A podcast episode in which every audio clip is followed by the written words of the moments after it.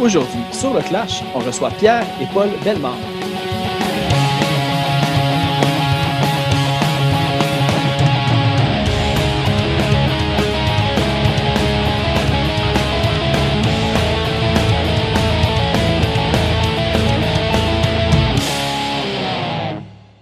Juste avant d'aller à l'épisode, on va aller écouter une pièce du groupe Danger, tirée de leur album éponyme sorti en 1977. On va aller écouter la pièce du côté de la démence. Thank you.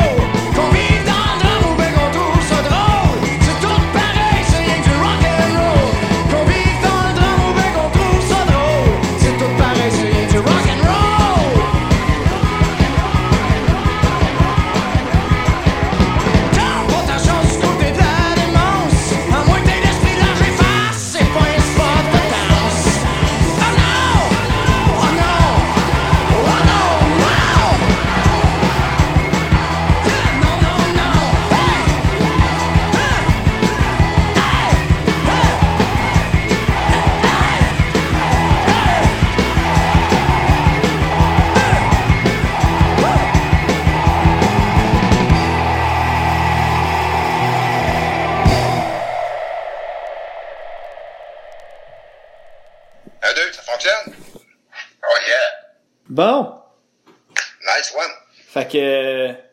Check, on va faire ça comme ça. Fait Comme ça. était rendu, là. Je pense qu'on était rendu euh, la naissance. en fait, euh, comme je vous avais parlé un petit peu, euh, comme toute la, on va dire, on va dire ma génération, puis même peut-être euh, des plus jeunes ou tous ceux qui ont qui ont eu un trip punk, je pense que la majorité des gens ont tout un peu accroché au buzz qu'il y a eu pendant les années 90. Puis après, le monde sont, ont fait le chemin inverse pour remonter souvent au band qu'il y a eu dans les années 80, les années 70. Puis au Québec, un truc que j'ai remarqué, euh, en fait, comme vous allez voir, moi, les- le- l'article qui m'a un peu inspiré cette- notre rencontre, c'est ce que Félix B. Desfossés, le, le journaliste de Radio-Canada qui a écrit des articles euh, sur l'histoire du punk, qui a écrit l'évolution du métal. Il y a un chapitre qui parle de vous aussi. Euh, moi, ça m'a comme ouvert la porte complètement à un monde que j'ignorais. Puis quand j'ai commencé à creuser un petit peu, je me suis dit, il y a tellement de trucs que les gens savent pas nécessairement sur comment cette scène-là, si on peut l'appeler comme ça, c'était quoi la vive. Puis les gens vous connaissent beaucoup pour les projets que vous avez travaillé comme, euh, tu sais, il y a eu euh, Dédé Traqué, Les Frères à Cheval, euh, Pierre, t'as eu aussi, tu sais, des, des albums solo, Méchant Moineau pour Polo, puis plein de trucs comme ça. Puis là, je voulais justement ramener au monde qu'à l'origine, avant vos bands, il y avait quand même, on va dire, le, le glam glitter punk qui est parti tout ça. D'accord, en fait, euh, pour commencer, je me demandais, vous, vos premiers groupes que c'était? Tu sais, j'ai vu Pierre, Lonely Rats, Storm. J'ai vu Polo aussi que t'avais euh, The Punks à un certain point. Toi, au début des années 70. C'était, c'était quoi le style un petit peu dans ce moment-là? Ah, avec euh, Pierre, euh, moi, mon duo, euh, c'était c'était bien simple. C'est une guitare, un drum, c'est un peu comme euh, White Stripe, mais c'était avec Pierre Lafortune. Puis c'était dans son ça, ça n'a pas duré bien longtemps, là, mais c'était euh, des reprises de Black Sabbath, euh, de, de, Grand Funk, tout ce qu'il y avait, ce qui jouait là, de Hard dans le temps, Humble Pie, trucs comme ça. Puis euh, Pierre, toi- lui, il y a eu plus de groupes avant moi. Moi, j'ai commencé à jouer de la guitare sur le tard, j'ai commencé à 17 ans. Mais j'ai commencé en 73, mais en 74, ben, euh, on a embarqué, on a fait le danger, puis c'est- j'ai eu mon premier contrat professionnel. Fait que j'ai fait à croire que ça faisait 10 ans que je jouais. t'avais la famille pour te backer, fait que t'étais J'ai correct. pédalé, ouais, c'est ça. Personne m'ostinait. mais c'est ça, mais en fait, quand The Punks, comme, tu sais, en 73, je pense que j'avais vu, euh, le nom, il venait d'où? Parce qu'il y avait pas beaucoup de gens qui utilisaient encore ce terme-là, je pense, euh, à l'époque, si t'avais un petit peu, euh, sais, les euh, New York Dolls qui l'avaient, t'avais eu comme groupe Suicide qui avait aussi un Tu petit peu parles, tu, parles de- tu parles du nom punk? Ouais? Le nom punk? Ben, il y avait un magazine euh, new-yorkais qui s'appelait le Punk Magazine aussi qui, a- qui a sorti, mais c'était avant quand même, c'est quand même après 73. En 73, c'est sûr que euh, c'était dans Clockwork Orange qui avait- Ouais, c'est Clockwork Orange qui a amené ça, euh, c'est- c'est- cette affaire- cette idée-là de, de, de, de punk pis tout ça, de gang puis. Euh, euh, D'ailleurs, Violent- la, la- la chanson qui est sur l'album de Danger, qui était écrite en 73, qui s'appelait Violence Dance, qui est devenue euh, du côté de la démence. Ah oui. Ah oui, oui, une- ça traînait dans les tiroirs, mais c'était c'était en anglais, puis on, Pierre l'a fait en français, fait un texte en français pour. Euh, c'était dans l'air. Nous autres, on était un band glam. C'était plutôt du garage rock qu'on appelait ça, nous autres, dans le temps. Hein, Pete, me semble, c'était le petit rock de garage. Pas- Ouais, vraiment, parce qu'on travaillait tous dans des garages quand on faisait pas de musique. Sais, on n'avait pas un emploi. euh, on était des musiciens, c'est qu'on avait, on pouvait rentrer, quand on avait plus de contrat, on pouvait aller au garage, n'importe quand, puis ils nous reprenaient, on, savait que c'était pas sérieux, la, la job. Notre job, c'était d'être musicien. Fait que c'est- on faisait du rock de garage. euh, euh, mais c'est devenu, avec le temps, vers 76 à peu près, le terme punk est devenu de plus en plus fréquent à New York, autant qu'à New York qu'en Angleterre, mais c'est sûr qu'en Angleterre, c'est parce que Malcolm McLaren est venu faire un tour à New York et a vu Richard Hell. Ben, l'histoire... euh, L'histoire est là. Quand il a vu Richard Hell, il a, il a- il a tombé en amour avec le personnage, le gars avec le chandail euh, déchiré qui, euh, qui, qui, qui- sa chanson s'appelle The Blank Generation, tu sais. Ouais. C'était pas, c'était pas, euh, c'était quelque chose d'autre, là, tu sais, c'était nouveau. Ouais, c'est ça, parce que tout le temps aussi le débat de, sais, qu'est-ce qui est du punk, puis qu'est-ce qui est le punk. Puis tu sais, quand on commence à débattre de la musique, c'est un débat qui a jamais de fin, là. Ah, je fait que c'est vraiment plus du côté de l'attitude, puis... Euh...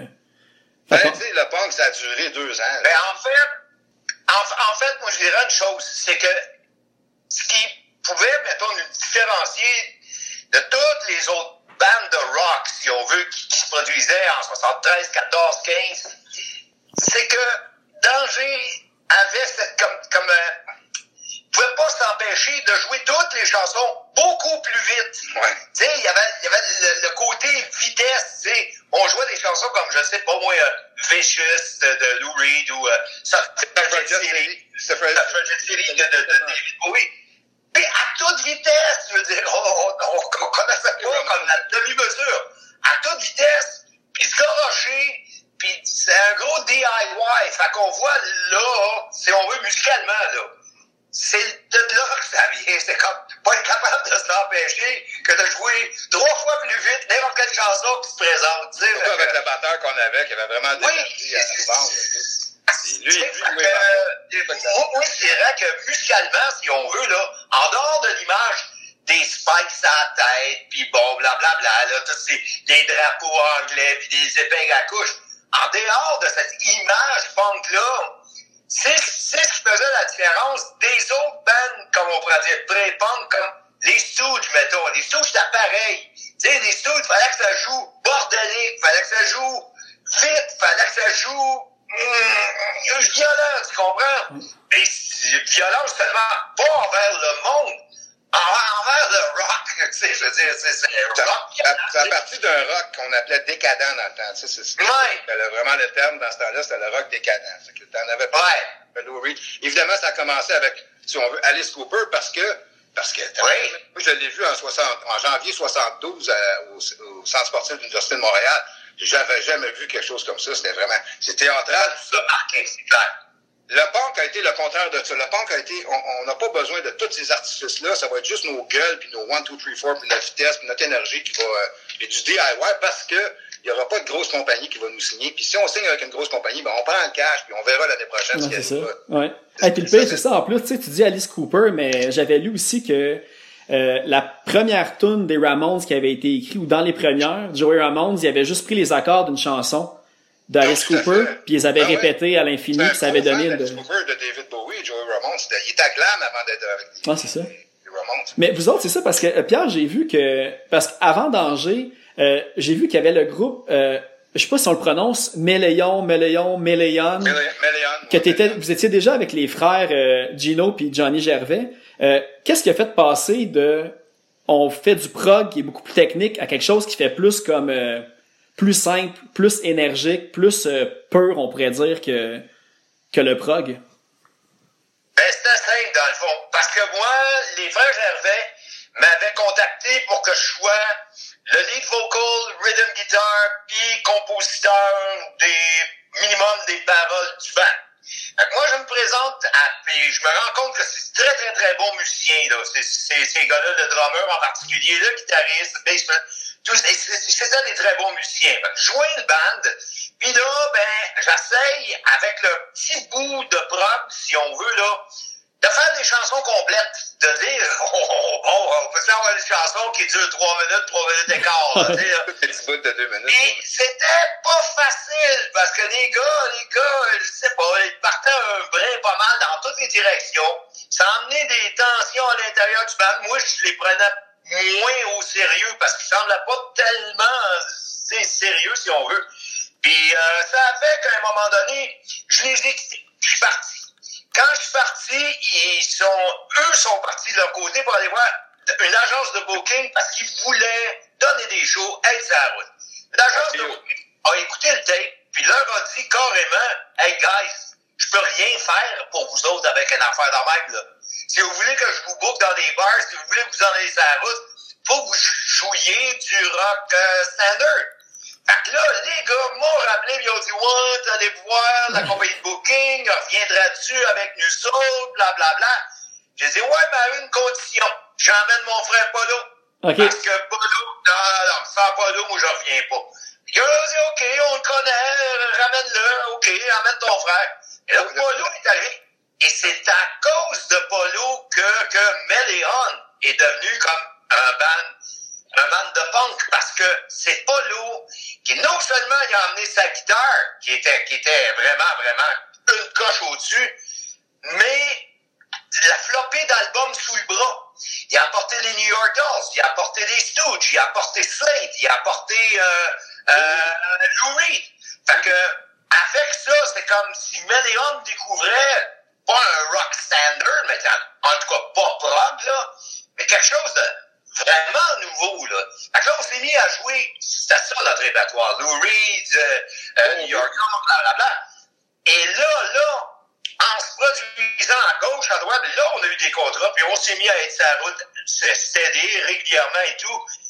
Et le monde comprenait pas parce que nous, on avait entendu ces chansons-là, mais personne sur la planète Québec avait jamais entendu Search and Destroy, avait jamais entendu Goodbye to Jane de Slade, avait Bon, jamais entendu Mais- Personality Crisis. Parce que tu sais, tu parlais tantôt de, de compagnie de booking puis tout ça, puis justement c'était une de mes questions parce que j'ai vu, tu sais, puis peut-être même avant Danger, vous, j'imagine vous aviez fait des, des shows puis des dans différentes villes, mais j'ai vu que en 74, je cherche la date, je pense, il que c'est en 74, vous avez fait une tournée euh, Québec puis maritime. Que- Ah oui, comment 75. comment qu'on- En 75. En 75, ok. 75. comment que ça s'organisait une tournée à l'époque d'un groupe justement qui faisait quelque chose de qui sortait du lot comme ça pour se bouquer? Bon. On chantait en anglais dans le temps, faut se dire. hein. Il y a pas, il y a Oui. pas- chanson de l'album de Danger, si tu veux, dans ce temps-là, il n'existait pas, ces chansons-là. OK. Puis on faisait surtout du cover. De temps en temps, on essayait des, des- dans un jam une nouvelle chanson qui pourrait peut-être être une de nos chansons, mais on composait pareil en anglais. Ça fait que, ben, euh, l'agence nous avait booké des maritimes, mais c'était pas facile. là. Quand tu dis euh, des spectacles, il y en a des anecdotes là-dessus, comme quelqu'un qui... Euh, c'est trop fort, puis euh, tu sais, moi je suis facile. Euh, avec le 12, la police qui arrive, puis ah, tu sais, euh, tout le monde voulait nous suivre partout. Mais en général, on a eu quand même toujours bien du fun. C'est surtout après les shows, tu te retrouves au Harvest, puis là, le maquillage a coulé, parce que dans ce temps-là, on était glam quand même, avec les pantalons en satin, puis tout le linge de scène, c'était rendu notre linge. On était pauvre aussi, tu sais, c'était notre linge finalement, sais. Puis quand c'est devenu parti, puis tout ça, ben là, c'est devenu Tout déchiré. ah non, c'était. Je verrais des photos de ça. J'ai tellement de bons souvenirs. D'aller magasiner dans le, chez Eaton en bas, puis dans la grosse boîte, trouver des, des foulards en lavé, un gars jusque-là? Tu wow! Ça, c'est cool avec des bracelets à pin par-dessus, ça va être cool, ça. La musique va être bien meilleure. c'est ça. Entre-temps, c'est pour ça que c'est qu'entre-temps, quand Pierre est parti de ce groupe-là, il faut dire que, en parenthèse, c'est que il m'a acheté une, il a acheté une guitare, puis il a acheté un drum, une guitare pour moi, puis un, un drum pour Dédé, puis on, on a commencé pareil à jammer ensemble, tu sais, parce que moi, je jouais sur sa G Standard, mais, tu sais, c'était quand même sa guitare, et puis moi, j'ai eu dans ce temps-là une Les Paul, tu sais, fait que une Les Paul Gold Top, en plus, Fait que j'ai aimé cette guitare-là, elle m'a- elle m'a elle m'a- elle m'a amené à un level, euh, tu sais, Ouais, parce que, tu sais, euh, si tu as commencé à 17 ans, mais je pense que Danger, je me suis, mais je pense que j'avais vu que tu avais comme 20 ans quand Danger ont, ont comme signé. Quand l'album est sorti, j'avais en, en octobre 77, ben j'avais 21 ans. C'est ça. Fait que t'as quand même eu un, un blitz de- d'apprentissage assez rapide, qu'on peut dire, pour Ouais, passer très de... rapide. très rapide. J'aimais ça. L'anecdote de la guitare, c'est malade. Écoute, j'ai eu plusieurs guitares naturellement avant d'avoir une belle Gibson SG Standard que j'ai achetée quand j'avais 18 ans. Donc quand j'avais 18 ans, Paulo, il avait même pas encore 16 ans. Et puis, je l'avais vu prendre mes autres guitares d'avant. Là, on le voit sur certaines photos avec ma guitare en main. Je- jamais vraiment entendu jouer comme tel. Je vais acheter la guitare chez Steve. Je reviens à la maison, l'ampli, la guitare, là, Paulo, ouais, man, tu peux-tu l'essayer? Sure que tu peux l'essayer. Prends la guitare, je lui mets des mains. Il se met à jouer du Tony Iommi, man, de, Black Sabbath, note à note. La face, la gueule me tombe à terre. C'est comme, man, d'où ça sort, ça? Je dis, où est-ce que tu, tu sais, it was fucking within, c'était dans lui. Je me demande rien qu'à sortir. Des heures, Là, sais, puis tu- C'était malade. à jouer à répétition en boucle parce que c'est vrai tu sais euh, maintenant c'est facile là, les d'avoir les, les tabs sur internet puis tout mais là avant Ah, t'avais ça, l'oreille euh, Non, ouais. c'est c'est ça, on n'avait pas ça ensemble. Ben, c'est le fun même pour les vieux croutons comme nous autres parce qu'on en profite pareil. il y a euh, mais c'est ça euh, tu sais on t'as, t'as parlé de Dédé jouait du drum aussi au début Euh, Ouais, ouais, ouais. l'anecdote ou le l'article que j'ai lu en quelque part c'est que un des points tournants un petit peu que vous avez euh, switché vers tu sais un style justement plus euh, New York Dolls Rolling Stones puis tout le côté Velvet Underground ces affaires là c'était dans un article justement de Félix B. Fossé qui avait parlé à Jean Brisson qui était Johnny Ouais. Brisson des des des Les 222 222. puis euh, est-ce que c'est le retour de leur voyage vous a influencé sur justement prendre cette direction-là ou vous étiez déjà un petit peu euh, imprégné de la scène new-yorkaise avant même qu'ils fassent le voyage? Ouais. Oh oui. Ah oui, ah oui, ah oui. Déjà. Nous autres, on avait les deux pieds dedans dès 1974, si on veut. Puis encore bien plus au, dès le début de 75. Puis Jean Brisson, il embarque, il a pris le train en marche vers 76, plus ou moins, quand on répétait chez lui. Ouais. Parce, que- ben, parce qu'à un moment donné, il nous a accueillis, euh, il restait tout seul avec son père dans un duplex de l'Est de la ville. C'est un chum d'école, ce Jean Brisson. Nous, on le connaissait depuis longtemps. Et là, il nous invite, et si vous voulez venir pratiquer chez nous dans le sol, mon père dira rien, blablabla. Fait que ouais, on ramasse les gears, on s'en va là, et à ce moment-là, quand on répétait, c'est Jean Brisson, euh, en 76, Aïe. euh, non, Jean Brisson, il était pas encore un punk, là. Il avait pas encore fait le voyage. Ensuite, il est parti avec Dédé. Ils sont allés à New York ensemble. Et de le- retour au Canada, il euh, viré bout à bout, là. Il est devenu le personnage qu'il est devenu. Puis ben c'est ça parce que tu sais vous étiez tous euh, du monde de tu sais de l'est je pense vous étiez tous de Tétroville ou quelque chose comme ça dans ce coin-là. Ouais. Là, ouais. Y a-tu euh, tu sais, y a-tu un point tournant du fait que justement, là, on va dire, tu sais, la scène punk montréalaise, euh, tu sais, avec vous autres, puis Johnny Frisson, justement, qui a fait peut-être que ça a été un, sais, comme un pitch dish dans le fond, que le- t'es trouvé, là, comme fait que vous avez tombé dans l'intérêt un petit peu plus euh, rock, Ben, rough ou... euh, C'est pareil pour tous les, les- tous les mouvements, mais regarde dans le temps, le Mercy Beat, tout ça, ça vient pas des places les plus chics, les plus, euh, tu sais, c'est pas eux autres qui lancent la mode de ça, là, c'est, ça vient des quartiers défavorisés. Black Sabbath, ils venaient de Birmingham, c'est pas, euh, pas plus ouvrier, dans le fond. euh, très ouvrier. Nous autres, on est full blue collar, c'est tout full blue collar, là. C'est, puis, euh, oui, c'est, oui, c'est pas, regarde, les raffineries sont pas, sont plus loin un peu à Pointe-aux-Trembles quand même, faut que tu te rendes là-bas, mais ils- on les sent pareil, tu sais. Dirty Old Town, c'est là, Ouais. c'est, c'est, c'est ce feeling-là qu'on a, j'ai grandi avec ça, tu sais, le, le train qui siffle au loin, puis le, le senteur quand il pleut, puis ça sent la raffinerie un peu. L'alarme qui sonne euh, quand, que, Ah ouais, quand on déteste. ah, ouais. tu t'endors bien avec ça, ouais, la, la, l'alarme, puis la, la, la, La flamme, la flamme. la flamme, on demeurait dans une... euh, on a grandi, les, les frères Bellemare, dans cette maison qu'on appelle une wartime. C'est-à-dire ces petites maisons, bon, suite après la guerre, Les pour les vétérans là? qui revenaient de guerre, blablabla. Ouais. Bon, notre père n'était pas vétéran, mais il a acheté d'un vétéran. Bon, cette maison-là, la même année que Paulou est venu au monde. Paulou est venu au monde quelques mois après que mon père a acheté cette maison-là dans l'est de la ville. La constante de ça, c'est que nos chambres en haut étaient, les les chambres étaient dans le toit, hein, ce qu'on appelle des chambres mansardées. OK? Et il y a cette flamme-là dans Montréal-Est qui brûle le méthane. 24 heures sur 24. Le jour, on peut la voir, mais la nuit, c'était comme... Ah oui, on l'entend. C'est ça, je travaille à Montréal-Est, fait que je la vois tous les jours. Notre, euh. notre veilleuse dans notre chambre, toutes les nuits, cette- ce feu-là éclairait nos fenêtres comme ça, puis on s'endormait là-dessus. Tu sais, ça a dû marquer quelqu'un quelque part. Ah, vous aviez un lien avec Black Sabbath directement, en plus avec les fonderies de Birmingham, Ben, tout ça.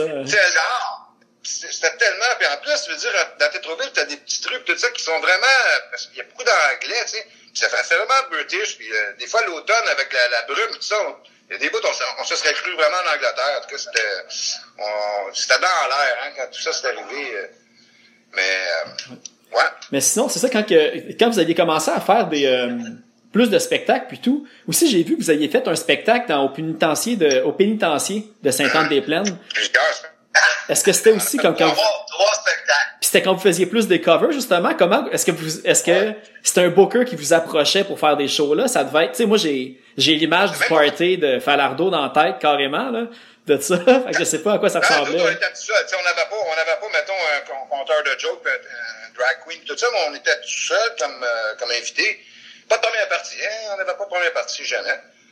Et puis, euh, Non, non, non. non, c'était, c'est le même booker qui nous bookait partout. On a essayé une fois, ils sont tombés en amour avec nous autres, ils nous ont voulu deux autres fois, fait qu'on a tourné, euh, et depuis, j'ai fait, euh, je pense, le tour de toutes les prisons, euh, jouer avec les frères, surtout, depuis danger, mais effectivement, c'était quelque chose aussi de jouer. C'est, on a, on a même sur euh, Pierre, ça sur euh, dans les archives, euh, une vidéo en noir et blanc de ce show-là de 75, de février, janvier 75, j'imagine? Janvier 75, ouais. 75. Où on joue, euh, où on joue justement du Alice Cooper, du Iggy Pop, et tout ça. hein. ça me fait penser parce que tu sais justement le, le groupe le nom du groupe Danger es-tu venu un petit peu euh, à l'époque justement que quand vous alliez faire des shows euh, à l'extérieur vous étiez plus glitter glam je vais laisser Pierre euh, te raconter. Celle- Celle-là est trop bonne.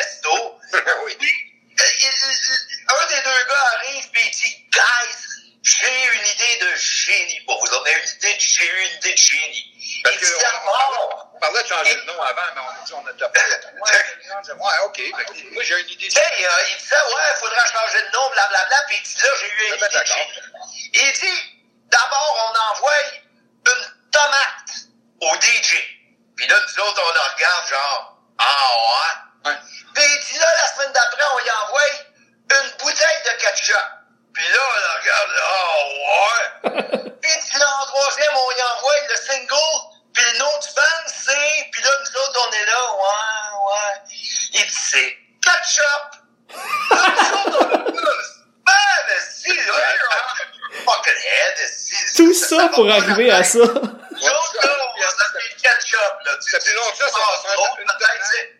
Une tomate, un sac de tomates, une bouteille de castellon, on a son affaire. bouteille de ketchup pour que finalement le band s'appelle Ketchup son premier single. Et là, c'est le drummer qui se revire de bord, puis il dit, ben non, il dit, on pourra s'appeler, puis là, la vitre dans la porte du resto est cassée. Puis, euh, ils ont griffonné euh, au marqueur un carton pour mettre, qu'ils ont collé dedans, qui est marqué danger avec le N à l'envers. J'ai regardé ça, le N à l'envers. Hein. Puis là, il regarde ça, puis il dit, on pourrait s'appeler Danger. Nous autres, on s'en revient vers Fuck, yes, on s'appelle Danger. Fuck yes, Puis là, ça correspondait terriblement à qu'est-ce qu'on faisait de un. De deux, un des très, très rares non bilingues. Danger, c'est danger. Puis là, on se disait, ben là, on passe la route. On peut jouer autant un high school anglophone qu'une école secondaire francophone, etc. Fait que là, danger était accepté d'emblée. Puis là, Ketchup, ben, il est, re- il est retourné à Montréal avec sa cote. euh, Loin on- second derrière avec ce nom-là.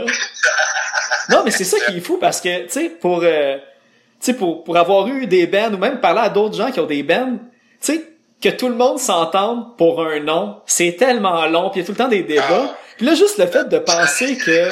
Danger était pas pris, il était disponible, Ben puis que ça colle à votre nom, c'est comme tout était aligné, que ça soit parfait. Là. Ouais.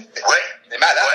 Ouais. Même aujourd'hui, euh, j'étais là comme s'il y avait un band qui s'appelait Danger, je pense que il serait connu avant même qu'on ait entendu leur musique tellement que le nom il est parfait, tu sais. Fait que On se disait ça dans le temps, nous aussi, là. On, tu sais, je veux dire, on se disait juste avec, juste avec le nom, le monde va vraiment vouloir voir c'est quoi, tu sais. Puis on avait mon frère Dédé qui nous présentait, puis lui, c'était comme, ça prenait 15 minutes sa présentation, c'était un grand malade, il chauffait, il chauffait à plan. c'était votre premier gérant dans le fond, c'est ça? Ouais, si on veut. Puis en fait, oui, puis c'est, pas mal grave. Dédé, il revient souvent dans les affaires. Tu sais, il vient nous chercher quand, euh, quand c'est le temps, que, on dirait qu'il il sent ça dans, tu sais. Oui, il est revenu- me chercher avec son projet de Dédé Traqué, mais je m'en allais dans d'autres choses. Je m'en allais comme euh, dessinateur à- à- en animation, tu sais. Puis euh, non, il est venu me chercher au studio, puis hein, le projet, là, OK, on va l'essayer. tu sais. Le projet de musique, c'est toujours intéressant. Puis tout le, le côté danger, justement, parce que je suis curieux, puis vous, vous en avez parlé tantôt, euh, tu sais, il y, y a tout le côté, tu sais, le, on va dire le glam dans le milieu des années 70, tu sais, il y avait, euh, c'était encore dans le même article que je lisais avec euh, Johnny Frisson puis Dédé, puis tu sais, on sait justement à New York, c'est la même chose, tu sais, il y a eu beaucoup de, tu sais, les New York Dolls, puis cette scène-là est née un peu dans les bars, euh, tu sais, de travestis, déjà là où Ah, les gens étaient en marge. Euh. Est-ce que le fait que quand vous alliez jouer à l'extérieur de Montréal ou même à Montréal, il y avait-tu un élément de tu sais, on s'entend qu'à l'époque, le, les gens, ben oui, homophobie euh, ou n'im- tu sais, ça devait, Ben oui. ça devait Ah, carabiner par là. clashs, il y a souvent eu des clashs, comme je en parlais au Harvey, c'est quand que c'est arrivé, là, tu sais, on a sorti les, les, les, pieds- les stands de micro et tout ça, puis euh, c'était une gang contre une gang. là. C'est arrivé une couple de fois. Mais euh, ça, on le savait de toute façon, puis on en profitait, on, on, on provoquait ça, si on veut, tu sais, dans le fond. Euh, on le savait que c'était pour faire ça. C'est c'est bien sûr que... tu- tu- Ça vous alimentait. euh, Ben oui, mais en même temps... C'est parce que dans cette braquette-là, à l'époque, à l'époque, dans cette braquette-là, Il y en a, ben, m'excuse, mais on était des seuls. là. On était uniques en 74, 15, 16. Avant 1977, on était les seuls de toute la planète Québec à avoir l'attitude, le playing, le show, le cire, enfin, tout ce qui correspondait à ça. Ah, je peux pas trouver un seul autre band ici au Québec qui faisait quelque chose de même. J'ai trouvé bien des bandes qui vont, qui vont sonner puis qui vont sonner comme Offenbach. Mais nous autres, notre, notre, euh, moi, en tout cas, On était pas On jouait du, on jouait du, on jouait Messane puis J'entends frapper. On jouait ça dans notre set. Tu sais, parce que Pag, c'était le vrai rocker, c'est au Québec. L'image glam, même l'image du rocker, c'est Pag. Même encore aujourd'hui. Ouais, puis d'ailleurs, je pense que ça, j'ai, lu que ben, Gino Gervais a, a joué de la batterie après pour Pag, après, Avec après Pag, Danger. bien sûr. Puis, euh, Bien sûr. Ouais. puis ben, c'est ça, parce que j'ai lu aussi que c'était un des seuls euh, qui vous baquait. Puis j'ai vu que vous aviez fait un bill avec The Vile Tones au El Casino avec Pag. Oh, Euh, lui, c'était quoi qui faisait que lui euh, vous appuyait plus que d'autres rockers de l'époque, en fait? Parce que ça sonnait quand même beaucoup... Euh, tu sais, Stones aussi, votre affaire. Votre musique était Ben oui, oui, accessible, là. Fait que... Pag aussi, tu sais, il aimait ça. Pag, c'est un, c'est un, tu sais, c'est- il vient de, c'est un Rolling Stone, c'est notre Rolling Stone du Québec, tu sais. Puis, ben, c'est l'attitude, c'est tout ça. C'est aussi qu'il jouait avec Jim Zeller, puis euh, aussi, dans le temps, il y avait euh, euh, son bassiste, là, qui venait de New York, euh, Cherry Buster Jones. Ah oui, oui. Non, Cherry Buster Jones. Puis Cherry, Jerry Buster Jones, a ouais, c'est vrai, oui. des Ramones, euh, plus long, plus loin, Oui. un peu plus tard, si on veut. Mais il était avec Pag dans ce temps-là, puis il était avec Pag à l'émission de télé qu'on a faite aussi. Fait il était bien au courant de tout ça. Autant que Rick Derringer se tenait euh, au, au, 5 au Studio 54 puis au Max Kansas City, puis il encourageait, puis Todd Rogren, il encourageait tout ça. C'est Todd Rogren qui a produit l'album des New York Dolls, tu sais. Fait que ces rockers-là, quand ils voient ça, puis ils voient le... Moi, je les ai vus, les Dolls, je les ai vus, à, je, je, je pouvais le poignet les jambes, je suis à côté sur le stage. là. L'énergie qui se dégage d'un band comme ça, euh, tu vois ça une fois, puis tu restes marqué toute ta vie, tu sais. C'était-tu comme un spectacle, j'ai vu qu'il était venu à Montréal à Place des Nations, je pense, en... Non, en Palais ce du commerce, ça, c'est ça, ils sont jamais, ils ont jamais joué finalement la, la Place des Nations, ni ils ont jamais joué non plus à Sherbrooke. Ça, C'est, c'est, c'est, c'est un gars qui voulait les faire venir là-bas. Ils sont venus au Palais du commerce ici à Montréal, qui est maintenant la bibliothèque municipale. Et C'est ça que c'est à cette heure. Mais dans ce temps-là, Ça a changé de, Ça a de changé public beaucoup. cible. Il y avait peut-être 100, 110 personnes dans la salle, là, tu peut en contenir 500. Tu sais, Roxy Music avait joué là, puis il avait rempli la salle pas longtemps après, quelques années, peut-être deux ans, deux, trois ans après. Mais euh, non, il n'y avait pas grand monde là, tu sais. euh, que-. Puis, y a-tu le point, euh, tu sais, vous parliez que vous étiez avec une agence qui avait envoyé les deux gars au, au Saguenay puis tout ça. Euh, comment ça s'est fait, l'approche d'une compagnie professionnelle qui vous a approché? Ils vous ont vu dans un spectacle puis ils vous ont demandé si vous vouliez euh, embarquer avec eux autres? C'est un peu, euh, c'est encore, c'est, notre frère Dédé avec, euh, avec ses contacts et tout ça, parce que Dédé, dès l'âge de 13, 14 ans, il a lâché l'école pour booker des bandes. Il voulait ça, fait qu'il se promenait, lui, d'aller dans une compagnie de disques, puis il allait chercher toutes les disques promos, tous les dossiers de presse des bandes. Puis euh, il cherchait dans des places à les faire jouer dans les écoles, puis tout ça. Puis on les ramenait les disques à la maison, on écoutait ça. Fait que ce qui se passait de, de différent, si tu veux, il y avait tout ça, on appelait ça Morse Code Transmission, connaissait ça avant n'importe quoi. Il y avait ça en promo déjà dans le temps. C'est que, puis c'est lui qui a eu ce contact-là, euh, qui était Gilbert Morin dans le temps. Pour l'album, ça a été Gilbert Morin. tu sais. Le, ce qu'on a fait avant, tout le, le rodage euh, en, sur scène, ça c'est correct. Ça, c'est, c'est, euh, ça a été, euh, comment ils s'appelaient eux autres dans le temps? Paré, Alain Paré, hein? Alain Paré, puis... euh, Alain oui. puis euh, ça, bon, ben, il bouquait déjà d'autres bandes. Puis c'est sûr que Danger, ben, on avait quand même un petit quelque chose que, oh, tu sais, ils sont, ils sont rock, il y, a- il y a moyen de les placer. C'est quand même, euh, tu sais, ils jouent du bon standard, ils sont bons, les musiciens sont bons. Fait que les tournées étaient, les tournées, c'est c'est vraiment deux, deux affaires différentes, le- le- ce qu'on a fait avant, puis l'album. Après l'album, c'est devenu Danger en français, puis c'est devenu un autre euh, genre de... Un autre booking Parce que a le contre-disque avec tel son, ça venait, ça venait être comme dans le même package, Ça on pourrait dire. Gilbert Morin, parce que c'est grand ami avec, avec euh, Duf- euh, Dufresne, Pierre Dufresne. Ok. Euh, pas Pierre Dufresne, comment je... Euh, Yvan Dufresne. Yvan. Yvan Dufresne, son frère. Son frère. C'est bon. Hey, j'ai encore euh, plein de questions, mais je pense qu'on va aller en musique pour euh, avant de continuer, puis on va aller écouter euh, des kicks pour foncer. OK? All right.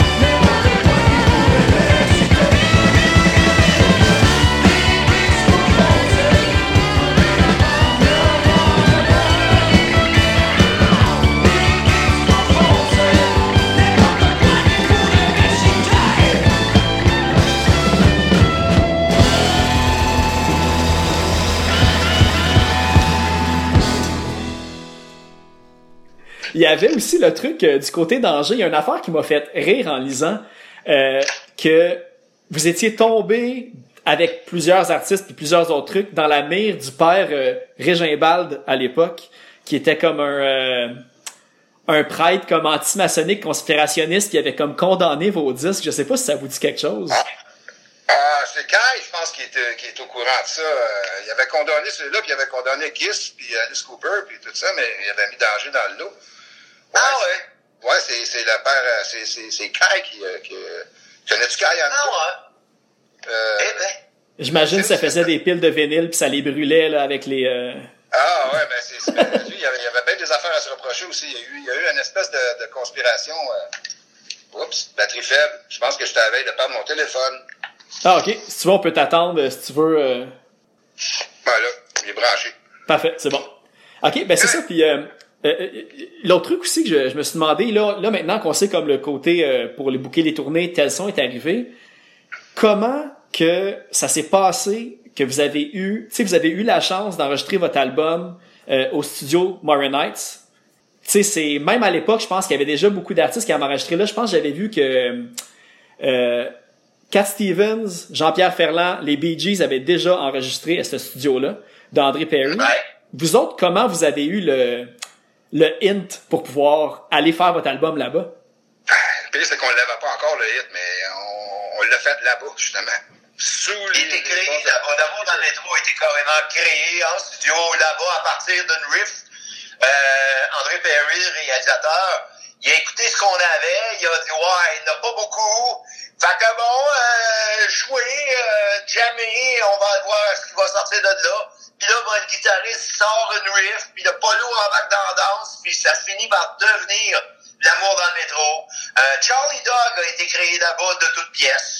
Euh, L'instrumental sur l'album qui s'appelle La Balade mentale Ouais. a été créé de toutes pièces là-bas aussi. Fait que ils ils auront scrappé quelques chansons qui ont pas ont pas fait l'album, mais en revanche, on en a créé d'autres. Puis là, ça finit par donner l'album conséquent. Puis, puis le, fait qu'on soit allé enregistrer à Montréal, voilà. C'est qu'André Perry était grand chum avec Yvan Dufresne. Yvan Dufresne dit à son ami André Perry, ouais, j'ai ce band de punk rock, blablabla. Bla, bla. Euh, puis aurait un, un trou pour les prendre. Là, il dit, ben, présentement, ici, euh, en studio, il est en train d'enregistrer Nazareth. L'album Expect No Mercy. Et puis Nazareth avait réservé le studio pour sept semaines, mais ils l'ont complété en six semaines. Fait que ça laissait une semaine déjà payée par le management de Nazareth qui était libre dans le studio. André Perry a rejoint, ils se sont parlé lui puis Yvan Dufresne, puis on dit Fais venir ton band, on prend la semaine, on enregistre l'album là. À condition qu'on n'en parle pas, parce qu'il n'y avait pas le droit. Oui. n'y avait pas le droit d'enregistrer de produits locaux. Ouais. Ouais, mais c'est ça, parce que j'ai vu, j'a- j'avais vu cette ligne-là quelque part, mais en même temps, euh, pa- parce que j'ai vu aussi, j'ai, reviré l'album de tout bord, de côté, puis il y a aucune mention du lieu d'enregistrement non plus dans la pochette. Puis, mais, mais, parce que vous étiez en même temps aussi que Jean-Pierre Ferland, de ce que j'ai compris. Fait que c'était quoi la différence pour eux autres entre le produit local, puis, euh, On, on est revenu plus tard avec. Parce que Jean-Pierre Ferland, il n'avait pas encore enregistré au studio Morin Nights. En tout cas, c'était pas. C'était pas il, il était pour enregistrer un album, mais l'album jaune a été fait ailleurs qu'à Morin Nights. Ah, ok, que je, je pensais que c'était quand vous aviez fait l'enregistrement, que vous aviez fait un peu de temps de studio avec Jean-Pierre Ferland, justement, puis que vous aviez été crédité pour une chanson, euh, L'histoire qui est arrivée, c'est qu'on a fait la musique. Les, les chansons étaient en anglais, puis on a décidé de faire l'album sous les, sous les auspices d'André Perry, qui nous a conseillé de faire.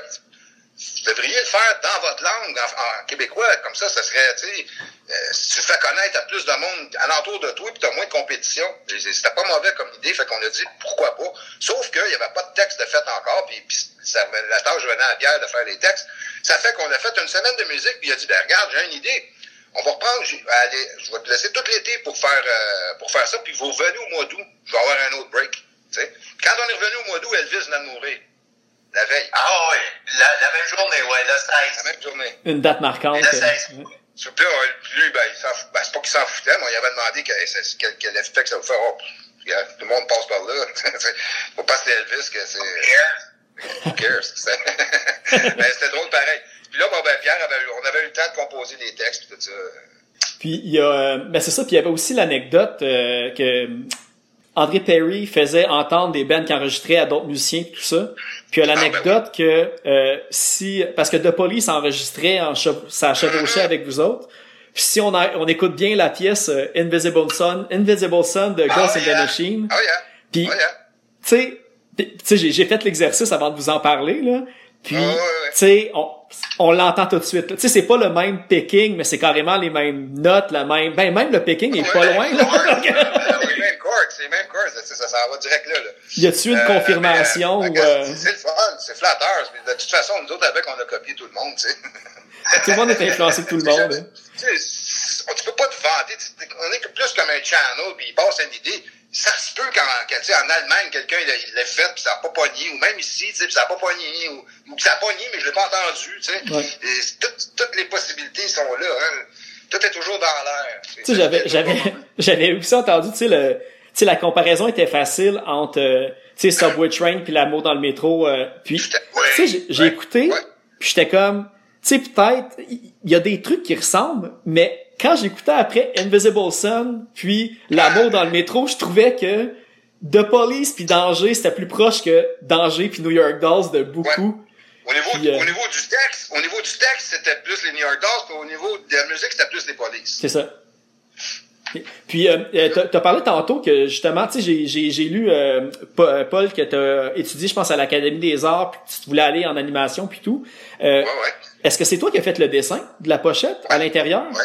Le, le gars qui défait Slambourg de briques. Avec, euh, avec, moi, j'ai fait le, le bonhomme, puis euh, c'est Jean-Guy qui faisait la brique, puis je l'ai fait sur le LSD. Ah ouais, bon, crème. Tu vois, là, après un gros buvard de LSD, ouais. Bon, ben ça, ça, ça a bien sorti quand même. T'as, t'as fait de quoi de cohérent. Ouais, hein? hein? Bien surpris moi-même. Puis si tu regardes le bonhomme, comme dans pas mal tout ce que je- toutes les peintures que je fais maintenant, euh, il te regarde, peu importe si tu t'envoies, il te suit des yeux tout le temps. C'est comme Les s'il yeux de la euh, Joconde. euh. L'objectif, ouais. Il regarde l'objectif, tu sais. Puis, euh, Il y avait tout, tout le côté cartoon, là. c'est-à-dire que son bonhomme, si on, si regarde, il y a comme un dé, comme si c'était Superman, mais dans les bandes. Son chandail est tout déchiré, il y a des crachats plein d'affiches, reste dans le mur, tu sais, on sait pas qui il a défoncé le mur, tu sais. Il y avait tout un, tout un concept. tu veux pas le croiser dans la rue, ce bonhomme-là, en tout cas. C'est ça que je me Non, disais. non, c'est clair.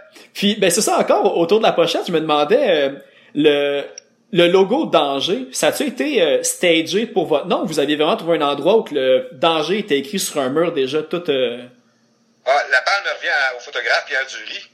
C'est lui qui a trouvé la place, le spot. On a eu juste à, a quelqu'un qui avait fait un, un- qui a pris l'air puis qui avait rajouté euh, une puis ça faisait danger. Là, il a dit, ouais, il faudrait juste remettre, euh, puis on a remis un, si tu regardes comme il faut, il y a un papier qui cache le, le R. Ah ok, j'ai pas remarqué. Hein. J'ai remarqué par exemple les bouts de, de collants orange qui cachent les Molsenex par exemple ça. hein. Ben, tu le vois dans le top, pareil, tu vois dans le reflet, Molson, tu sais. Ouais, il y en a une qu'on voit quand même pas pire dans la main de quelqu'un. T'as celle sur, sur le, le capot qui est oui, bien on C'est parce que probablement, il avait peur de se faire taper dessus plutôt que d'en profiter. Puis ils se sont dit, on va pas profiter de ça pour qu'il y ait une commandite. Ces gars-là, ils vont nous chier dans les mains. S'il faut qu'il y ait une commandite de Molson, on les verra plus. Ah c'est sûr. Euh, probablement avec raison. T'aurais- vous auriez été barré d'une coupe de bar euh, probablement. Oh pour, my euh, God, mais non, mais on aurait tout bu en malade, on aurait garoché ça. On commençait le spectacle, Pierre commençait le spectacle en lançant le Molson sur le mur d'en arrière. Paf! Il a buvait, était encore pleine, il a pété. Pouf! Il commençait le show de même. un petit peu d'artifice liquide. Ah ouais, ben, on faisait avec qu'est-ce qu'on pouvait. Ou, quand on était à l'Évésion, on s'est payé, si tu veux, une mise en scène avec des toiles d'araignée, de la boucane, puis des explosions, puis ça. ben, c'était- Mais c'est ça parce que tu sais vous, vous aviez fait quand même des shows euh, mais tu sais je veux dire à- avec un pas pire déploiement que tu sais vo- votre lancement qui s'est passé à ma grande surprise à la récréathèque de Laval. Moi je viens de Laval. Puis quand j'ai entendu ça, j'étais pas capable de comprendre qu'à la récréathèque, il y avait déjà eu comme le lancement de danger parce que moi j'allais là pour euh, jouer au bowling puis faire du patin à roue alignée si j'allais pas jouer au billard en face au euh, Réellement, au ça aurait scratch. été une place- ça aurait été une place pour dans le temps, les, les euh, comment est-ce qu'ils s'appelaient, les, pas les Beastie Boys, mais les, euh, euh, euh, le band anglais, là, qui, euh, en tout cas. Les c'est- Bay City Rollers. Hein?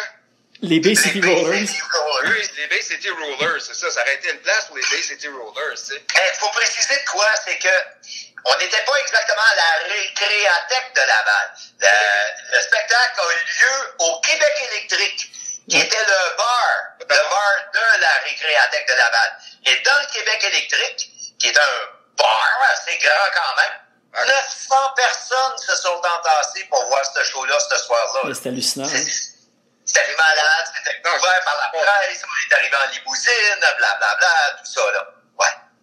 Fait que c'est ça, fait que ça, il y, a- il y a quand même eu une, une, une grosse promo avant votre lancement, dans le fond. Gilbert Morin. Gilbert Morin qui avait organisé la- la- la- l'enlèvement d'Alice Cooper quand il était venu la première fois à Montréal. C'est avec, euh, avec, euh, quelques, avec, je sais pas trop, il y avait deux autres personnes avec lui, là, puis il avait essayé d'enlever Alice Cooper. Ça avait plus ou moins marché, mais ça avait, ça quand même passé dans les journaux. Ça avait fait, euh, Il était le même, Gilbert, tu sais, puis bon, tu sais. ça avait fait parler, fait qu'il a réussi son marketing assez. Ah, Gilbert il, il était le- l'as du marketing à Montréal euh, de, de très loin, là, tu sais, là. Tu pouvais pas refuser, tu sais, un, un gars à radio pouvait pas refuser un disque de Gilbert Morin, il te l'amène puis te demande de le faire jouer. Tu vas le faire jouer, c'est sûr que tu vas Tu le faire joues, là. C'est Ouais. ça un peu lui qui est derrière aussi le fait, euh, parce que tu j'ai j'ai vu que vous avez passé au moins à une émission de télévision. Deux. Puis deux, ok, c'est Euh, ça? ben, on a passé à plusieurs, mais live, qu'on a joué live, euh, en fait en lip sync, mais on a fait deux fois euh, et ça tourne. Ce qu'on voit sur YouTube, c'est la deuxième fois qu'on est retourné. Ok. La première fois qu'on est allé, on était vraiment plus glam. Dans, on avait dit au maquilleur, ah, laisse-toi aller, fais-nous des maquillages comme tu veux. Elle a dit, ah ouais, vraiment, je peux. Puis là, il met du rouge en haut, puis tout ça. On a la linge déchiré, puis tout ça, j'avais On pas. était gore, là.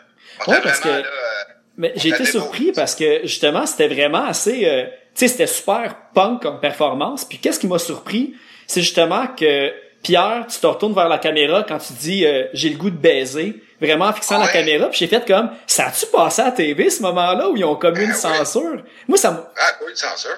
pour vrai, ok, moi j'étais sûr qu'à l'époque c'était clair qu'il y aurait eu une coupure ou qu'ils l'ont finalement pas diffusé. Non, ou, euh, ça a vraiment passé. Puis, anecdote, mettons que c'est une ligne qui est pas tombée dans l'oreille des sourdes. Ta carte de visite a été télédiffusée. l'époque, là. Ouais. Toutes les autres avaient des blondes stédées, pas moi. Il y avait sa ligne, tu Ouais, t'as vraiment bien joué tes cartes. On avait bien trollé. mais y a-tu eu une bonne réception? Parce que vous avez eu la chance justement de passer à des émissions de télé, mais côté euh, radio ou tu sais euh, le- Ah, couverture dans les dans journaux puis tout ça? C'est KLM à Laval, le poste nous jouait euh, 40 fois par jour, si tu veux, là, moi, dans le métro, là, puis du côté de la démence, Charlie Dog, ça a joué là, là. Non, on Et était... en revanche, OK, moi, ce qui m'avait, ce qui m'avait fait sauter au plafond, c'est que CJMS, qui était à l'époque le poste de Montréal, parce qu'il faut pas perdre de vue que c'est KLM, c'était gros, mais c'était la couronne nord. C'est- c'est- C'était Laval, la couronne nord, diffusé quand même ici, mais le poste de Montréal, c'était CJMS. Quand euh, Serge Belair a eu ça, lui, le single L'amour dans le métro de danger, il a refusé de le jouer. Il a dit, euh, c'est des bombes, puis là, il pue. Il s'accroche des morceaux de viande Ah, jour. Il se met des épingles à couche des joues, puis enfin, euh, la, la grosse affaire. Et il a boycotté le single. Et pour, puis il a, il a dit qu'on était vulgaire. Et pourtant, à peine un an et demi plus tard, il faisait jouer à tour de bras la petite grenouille d'André Guitard. Que, qui que- que pour moi, qui est un sommet de vulgarité, quelque chose qui n'a jamais dû être diffusé ses airs. C'est Et puis, je le fait jouer à en vendre 150 000 copies de, ce- de, de cette chanson-là. Ouais, la musique était juste plus user friendly, on peut dire que la vôtre. Fait que c'est juste pour ça que ça a passé. Mais mettons mais- que le texte, euh, le texte était un petit brin olé, là. c'est clair. Euh, Il y avait un truc aussi que j'ai euh, que j'avais vu, c'est euh, à l'époque, euh, Tony Roman allait partir euh, une compagnie de disques punk. J'avais vu comme euh, Montreco puis Plastic Room. Puis malheureusement, il est décédé euh, avant que ça se fasse. Puis c'est comme un des un des éléments qui est pointé un petit peu pourquoi que En euh, fait, le punk a vrai, pas levé au exact. Il est Québec. décédé avant que ça se fasse. Il n'est pas décédé avant. Non, non, non. Montreco, ça, il y avait, il y avait des disques en masse. Il y avait même euh, Gina X qui était sur Montreco. Ah oui, ok, il, je savais avait- pas ça. il aurait voulu nous signer, nous autres, sur Montreco, mais on avait déjà un contrat avec, euh, avec Telson. Mais on savait qu'on n'aurait pas un deuxième album avec Telson. Ça que c'était tentant de, on aurait peut-être dû, tu sais, aller avec Tony. Moi, je l'ai, je l'ai vu, Tony, avant qu'il meure, euh, peut-être deux mois et demi ou trois mois avant qu'il décède. Je l'ai vu dans un show des Point Fate qu'on faisait ensemble. Fait que, puis il m'a dit, hey, j'ai chez nous des affaires que t'as jamais vues sur vous autres, esti. je les ai pas, tu sais. Je dis, ah ouais, mais je t'enverrai ça, tout ça. On s'est pas revus. Il y a des archives qui traînent euh, chez Tony Roman, dans la succession Tony Roman, où on verrait Danger. Probablement le show, le show euh, au 234 Saint-Paul, euh, avec les 222, puis peut-être le show de, de, de le fameux, la première fois qu'on a fait, euh, et ça tourne, il y a peut-être Ok. ça dans ces affaires. là. Parce que, tu sais, justement, c'était c'était un des trucs Le qui... Euh. Ouais, pardon, vas-y. Le El Casino aussi, il y avait des, des peut-être qui a filmé le El Casino. tu sais. Parce que, tu sais, c'est une des raisons, je pense, qui, qui expliquait que, vu qu'on n'avait pas de compagnie de disques au Québec qui signait des groupes, on va dire, dans votre genre, tu sais, que le Québec était un peu pogné sur le, le folk, euh, chemise de flanelle avec Ah le oui. disco et tout ça, que c'est pour ça qu'au Québec, quand on remonte euh, dans les années 70, tu sais, les bands punk qui ont enregistré de quoi, tu peux les compter sur, sur une main. Tu sais, même je cherchais, puis tu sais, euh, 222, vous autres, euh, Chromosome, Ouais. euh, tu sais, il y avait pas... Joue les Essentials, euh, les, les pas- mais Diodes, c'est Toronto, c'est pas Montréal. euh, Il y en a pas beaucoup. Parce est-ce que vous aviez justement commencé à travailler sur un deuxième album? Ouais. Oh yeah! Oh oui! Déjà, quand on s'est produit à l'évêché de l'Hôtel Nelson au printemps de 1978, on a offert au moins trois nouvelles chansons. On avait, on avait offert, si, je me, si ma mémoire est bonne, euh, Le Temps des Fous. On avait offert euh, euh, euh Sweet Love. Ouais. Ouais, puis euh, l'autre aussi. Go Down on Me. Euh, Go Down on Me, puis l'autre. Oui. C'était quoi? Whips and Chains. oh, Whips and Chains. Whips and Chains. Fait qu'on est, on est arrivé au show du National avec le répertoire de danger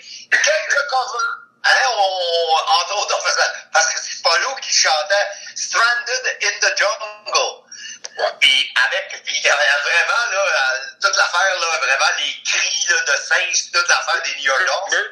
Puis celle-là, c'était un must. Le- si on la jouait pas, le public la réclamait, était obligé de la jouer celle-là. C'est pas nous qui était le lead vocal là-dessus. Puis nous autres, on faisait cou, cou, cou, cac, cac, cac, cac. Ouais, tout ça, là, ouais. ouais, Mais, ouais. vous- Ah, ben- c'était full amusant, c'était le fun, mais oui, on, on travaillait déjà sur le deuxième album de Danger. Puis vous, faisiez, vous preniez un virage euh, anglophone, si je peux, si j'en déduis ainsi un petit peu, vous aviez des nouvelles chansons en anglais, puis euh, parce que j'ai vu que le représentant de Telson avait, il avait distribué vos albums, je pense, tu sais, euh, Danger, les albums se retrouvaient en Angleterre puis en France. Fait que je pense qu'il y avait quand même une demande du, euh, je pense que j'avais vu ça, le représentant de Telson avait eu des demandes à Londres pour des albums de Danger. Fait qu'est-ce que vous étiez déjà préparé à peut-être aller plus gros encore, plus international euh, sur le marché anglais? On était prêts, nous autres, on, ben, on était prêts. Ben, nous autres, ça, on, a- on avait aucun, tu sais, je veux dire, déjà Danger, qui est un nom bilingue, là, puis qui a un, un background en anglophone, transformé en caps.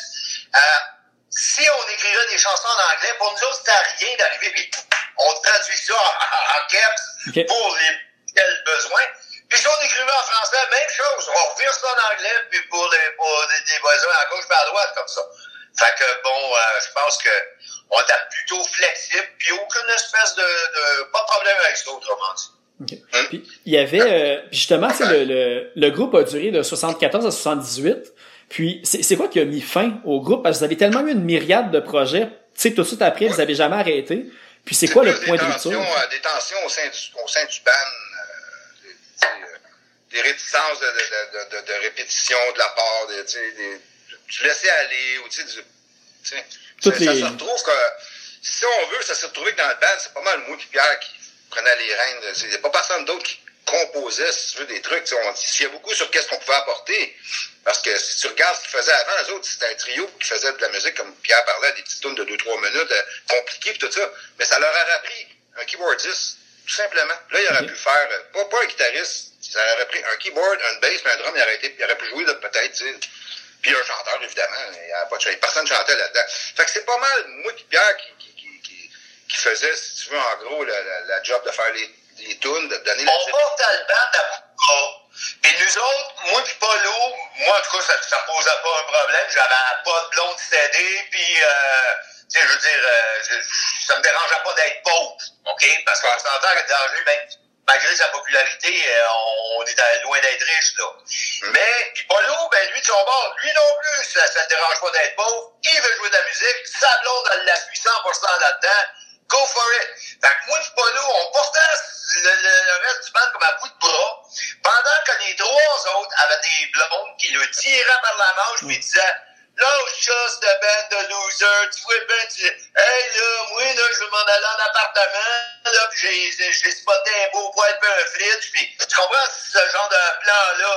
Yeah. Les gars, ben là, va appeler, blablabla, on fait pas d'argent, blablabla. Et moi, Polo, je veux dire, si on n'avait pas eu cette espèce de, de, de, de, de mentalité-là à combattre tout le temps, on aurait probablement répété plus, puis créé plein de chansons, puis le band on aurait continué. Si t'avais, euh, si t'avais pas dit à la TV, j'ai le goût de baiser, peut-être que les blondes auraient plus aimé ça pour, euh, pour- y aurait eu plus confiance à leur chum. hein. Elle était, Va savoir. elle a été repris la chanson dans un film qui s'appelle Méchant Party, puis il y a une scène où c'est David Lahaye qui baise une fille dans un char, puis euh, c'est quand ça dit ça, j'ai le goût de baiser. Il dit Lève le son solo! Le solo. Ah, pour C'est je savais pas bon. ça. Jamais, si jamais tu mets la main là-dessus, ben, je pense qu'il est sur YouTube même le film, ça s'appelle Méchant Party. OK. Que, Puis, ben c'est ça. Puis le tout, euh, euh, tu sais, par après, j'ai vu que après Danger, il y a eu, euh, je pense que c'est, j'ai House of Wax dans la tête. Je ah, sais ça- plus. Je pense que c'est. Oui, on se voit que c'est 84, 3 et 4. Ok. C'était-tu Euh, plus euh, New Wave ou euh... Voit que tu vois, c'était New Wave, euh, ouais, c'est, mais, euh, comment je pourrais bien dire? Mais en Ouais, fait, il y a, il y a comme une étape de saut. Hein? Non, comment tu disais? Il y a comme une étape, il y a comme une étape qui a été sautée dans le sens où que House of Wax, c'est comme dit Polo, c'est 83-4, mais 80-82, Ouais. moi, Polo puis le basement de Danger, on a reformé Danger en le baptisant Sardonicus. Ah ok, oui, j'ai Et vu ça passer. hein. on a écrit une flopée de chansons. On est allé en studio, on en a enregistré 4 en 16 pistes à cette époque-là, qui sonnaient franchement à l'enfer. Là. Et puis, euh, on était un band euh, ben, en anglais, pour commencer. Puis, deuxièmement, on était un band, pour te donner un exemple, on a ouvert pour Anvil. Euh, Parce que ça, hey, ça a coupé au moment que tu disais le nom du band. Je sais pas si tu veux le répéter. Anvil. Ok. Ouais, j'avoue que Anvil, là, des gros méchants hard, là, qui plus vers le Euh, métal. euh, euh, C'est des Canadiens, mais en tout cas des Ouais. gros parts, là. Et puis le band était, était euh, punk, border metal, metal Power punk, là. Je dirais. Je pourrais, je pourrais nous rapprocher. Power punk, mais mais- mais il y avait, il y avait des dents, là. Tu sais, Ouais, il y là, avait des des grosses dents. dents, là. Tu sais. Un trick, trick un petit peu plus méchant, tu sais. Ouais, ça, c'est un, je pense que c'est un petit peu comme Crossover aussi. Ben, Crossover, tu sais, je sais qu'ils ont joué pour, euh, tu sais, c'est le genre de band qui pouvait jouer justement en première partie de Metallica autant que quand il- c'est devenu gros. Fait qu'il y a, ça a évolué, là, ouais.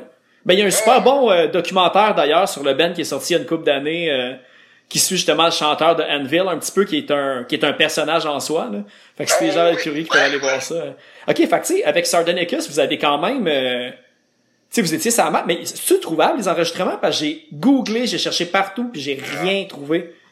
Ben, il y a rien sur le web, mais en, vu, que t'es notre ami, puis si Polo me donne la Ah, permission, c'est bon. j'ai des, j'ai des MP3, là. Ah, c'est cool ça. Ben, parce que j'ai remarqué aussi un truc que euh, tout un petit peu ce que vous avez fait dans votre euh, carrière au complet. Tu sais, euh, bon, Dédé Traqué, c'est facile à trouver, les frères à cheval, c'est facile à trouver, mais tous les autres petits projets, il y a plein de petits morceaux de puzzle qui euh, qui sont pas disponibles en fait. Est-ce que vous avez comme projet un jour de peut-être euh, en relâcher si jamais il y avait une euh, une compagnie de distribution de disques qui vous approcherait pour euh, pour sortir des recordings de de cette période-là?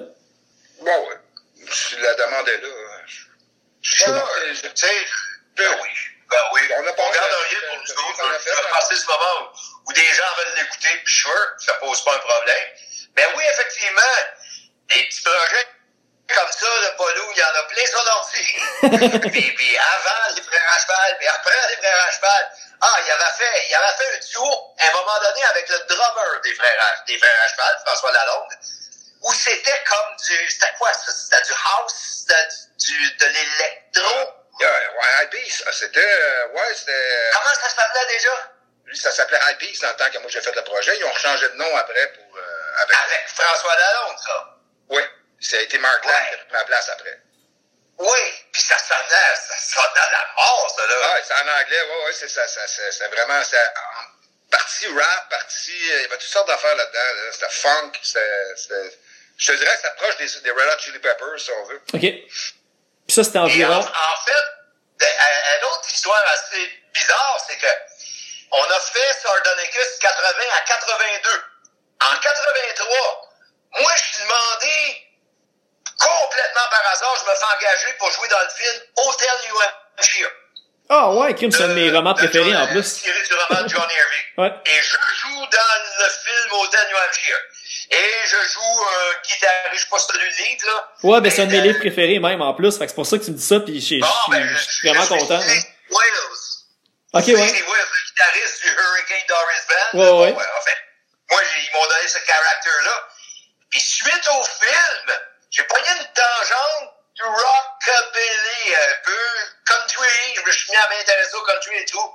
Ça, c'était en 83. Pendant ce temps-là, non, Polo, il part, il s'en va à la, en campagne assez loin, à Saint-Agathe, un studio là-bas. C'est du Puis il top quatre chansons en studio là-bas qui sonnent l'enfer. Excellent.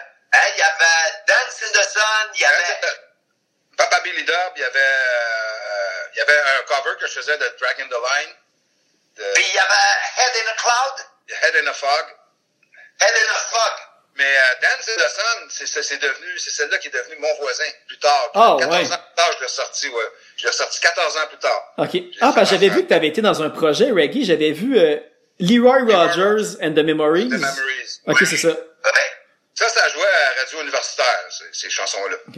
Et puis, vu que tu as parlé de, de mon voisin, euh, j'ai mais je, je sais pas c'est en quelle année, mais j'ai vu que tu avais projet ou que tu avais écrit des scénarios pour une télésérie euh, basée sur mon voisin, puis tu sais ça parlait du racisme, ça parlait de la drogue, toutes ces Ouais. choses-là. Ouais, ouais, ouais, ouais, on avait commencé ça, en fait. J'avais commencé ça avec, euh, comment il s'appelle, là? Mais ça fait tellement longtemps de ça. Ça fait, ça fait presque 20 ans. OK, c'est pas un projet qui qui Avec, moi, j'ai fait ça avec François Bessner.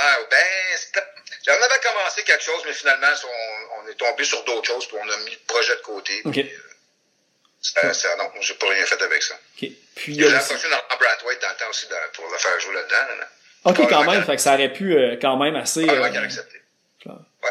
Puis ben c'est ça. Puis là au- aujourd'hui, euh, j'ai vu. euh, ben toi tu fais tu fais de la peinture. Tu sais, j'ai pu voir justement que tu tu sais, tu fais beaucoup de portraits des, des, des grandes stars justement Ouais. des années 70 ou tous ceux j'imagine qui vous ont influencé. Euh, Ouais. Aujourd'hui, c'est c'est-tu encore ça que tu fais? Parce que j'ai vu que tu avais designé aussi des pochettes d'albums puis des trucs comme ça. euh. Ouais, ben, en- entre autres, la pochette, euh, le fameux logo de Banzai Record. OK. Donc, euh, le- ouais, j'ai ça ici. Ah, Un petit peu, je reviens. Ah ouais, pas trop. Alors voilà ici une œuvre de Polo. Son, mon cadeau de fête euh, d'il y a... Attends un petit peu. Hey, il y a quatre ans. hey, c'est assez hallucinant. Un beau Alors, Lemmy. on Euh... ici hey, c'est vraiment beau. pochette hein. de Banzai. La pochette de Ah, l'album ok. de compile de Banzai, c'est un, un, thème extra rare. Ben oui, parce que Banzai, euh, même quand je vois aujourd'hui, je pense, euh, euh, je pense que c'est comme le premier album de Metallica est sorti là-dessus, puis c'est une des, Ouais, ouais, ouais. des rarities, des super dispendieux. Je- Hey, c'est fou. Je savais pas que c'est toi qui avais designé ça. Slayer, Raven, Venom, Trouble. Un paquet de bandes. Eh ben Ouais, voyons donc. Mais semble que Blade, Maniac, Sortilège. Ah ouais, ça, puis euh, étiquette spéciale sur celle-là, c'est vrai. Ah, hey, c'est des, du vieux. Eh ouais, c'est fou hein. Ah. Hey, crime, je savais pas, c'est vraiment c'est c'est quand même un, un gros euh, Ouais, c'est un milestone dans ma, dans ma carrière de... de, de... C'est pas mon meilleur dessin, c'est pas mon meilleur pochette à vie, là. J'étais, j'étais déjà dans pas d'équipement, j'étais pauvre. Puis, euh, tu c'est la première fois que je faisais un gros contrat de même, ça m'a donné 2000 pièces faire ça. Mais comment qu'une compagnie américaine euh, comment qu'une compagnie américaine vient à t'approcher pour faire ça? Ah, ben, je connais ça. Ben, Banzai, ça a été, ça a été sorti par Michel Mess, de Rock en stock. T'es-tu sérieux? Tabarouette, là, je suis vraiment en train de me faire éduquer en ce moment. Ah oui, c'est lui qui a parti de l'étiquette Banzai. Puis au début, ça s'appelait Samurai Record, mais ils n'ont pas pu parce que le nom avait été en- enregistré. Fait qu'ils ont ressorti avec... Parce qu'au début, moi, j'avais commencé mes affaires sur Samurai Record. Ils disent non, on arrête tout, ça s'est pris le nom, fait qu'on va faire, faire ça sur Banzai Record. Là, Ok. c'est encore mieux, il y a moins de lettres. Sais. Ouais. Ah, puis en plus, euh, tu sais, tu dirais qu'en stock, puis ça me rappelle des souvenirs. Tu sais, moi, j'allais là-bas pour, euh, tu sais, c'était que des bootlegs, comme, ben, c'est pour ça que ça a fermé aussi. Je pense qu'il n'y avait pas les droits d'auteur pour Ouais, vendre ces à la fin, il y en produits-là. avait beaucoup, mais moi, j'ai- j'étais un maniaque des bootlegs dans Ouais. ce temps-là, puis moi, j'ai connu Michel Mess avant qu'il ait rock en stock, parce que c'était un gars de Tétroville aussi. Ah oui? Puis, en recherchant des bootlegs, j'avais vu ça dans, hein, Michel a appelé telle affaire, puis j'étais allé chez eux, et, et là, là, en bas, dans, dans le sous-sol, des boîtes de bootlegs tout partout, tu sais. Euh, Il y avait ça, mais des bootlegs live ce qu'on appelle un bootleg, ça va.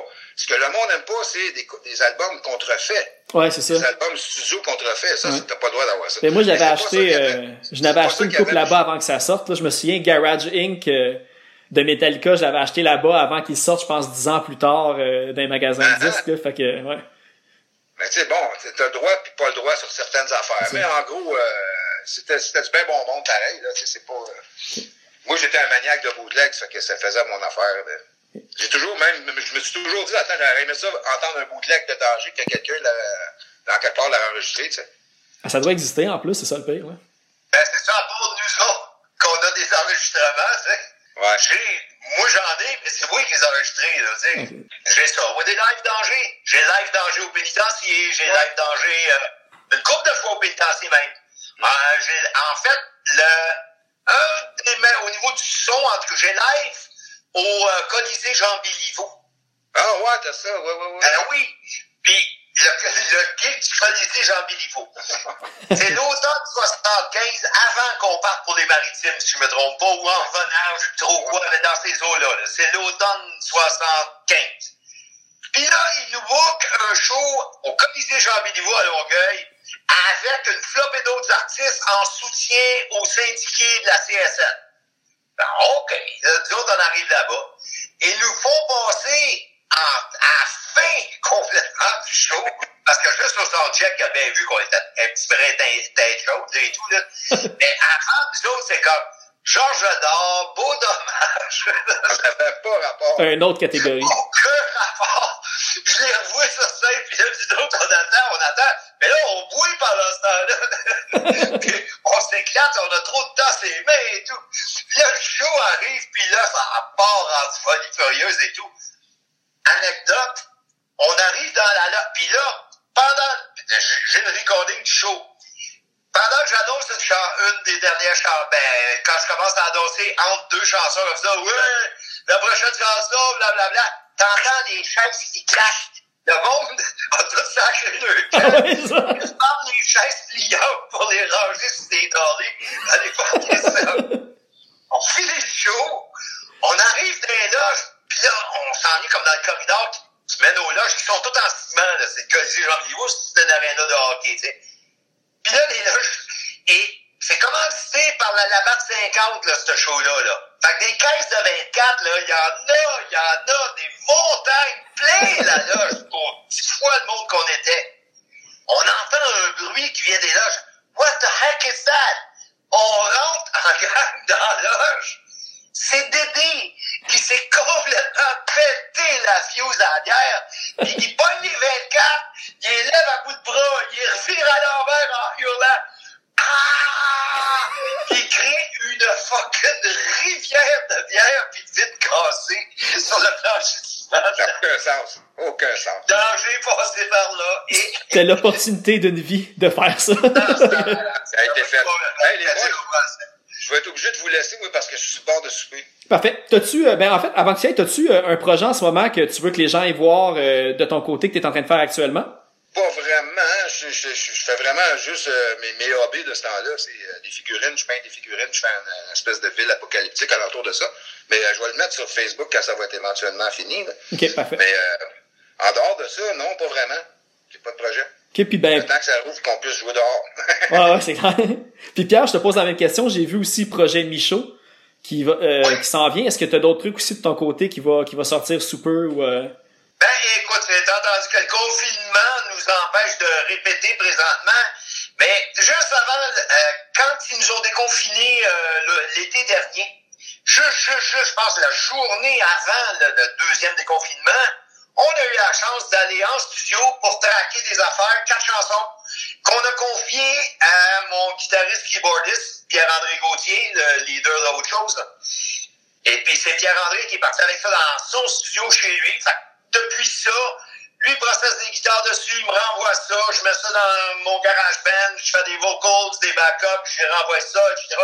Fait qu'on tient actif, mettons, sur le projet, c'est pas mort. On attend juste, on attend juste d'avoir un feu vert pour euh, être capable de se retrouver puis de jouer encore ensemble. Ok. Fait que je vais mettre le lien de toute façon avec l'épisode euh, Michaud, M-Y-S-H-O, Tréma, pour, euh, pour Ouais, ceux qui vont pouvoir le chercher. Puis, euh, ben écoutez, ben je vous retiens pas plus longtemps, puis vraiment un gros merci d'avoir accepté euh, l'invitation euh, au podcast. Puis désolé encore pour le problème technique. Peut-être justement les auditeurs vont remarquer que c'est pas, euh, ça n'a pas le même son que d'habitude. On l'enregistre un petit peu euh, broche à foin, mais c'était ça ou c'était rien parce que Zoom nous a posé un C'est problème. bien correct. Je Ouais, bien correct. parfait. Ben, Puis, l'image euh, aurait été, l'image aurait été correcte aussi, là, ça. Non, c'est ça. Ben regardez, on peut, euh, je voulais aller finir ça avec euh, Metal Rock pour terminer. Puis, euh, puis c'est ça, j'encourage les gens à aller suivre vos projets et tout ça. Puis, euh, ben, merci encore. Puis s'il y a merci quoi que ce soit que je peux faire, euh, faites-moi signe. Ça fait plaisir, mon homme. Bon. OK. Merci beaucoup. Merci, Phil.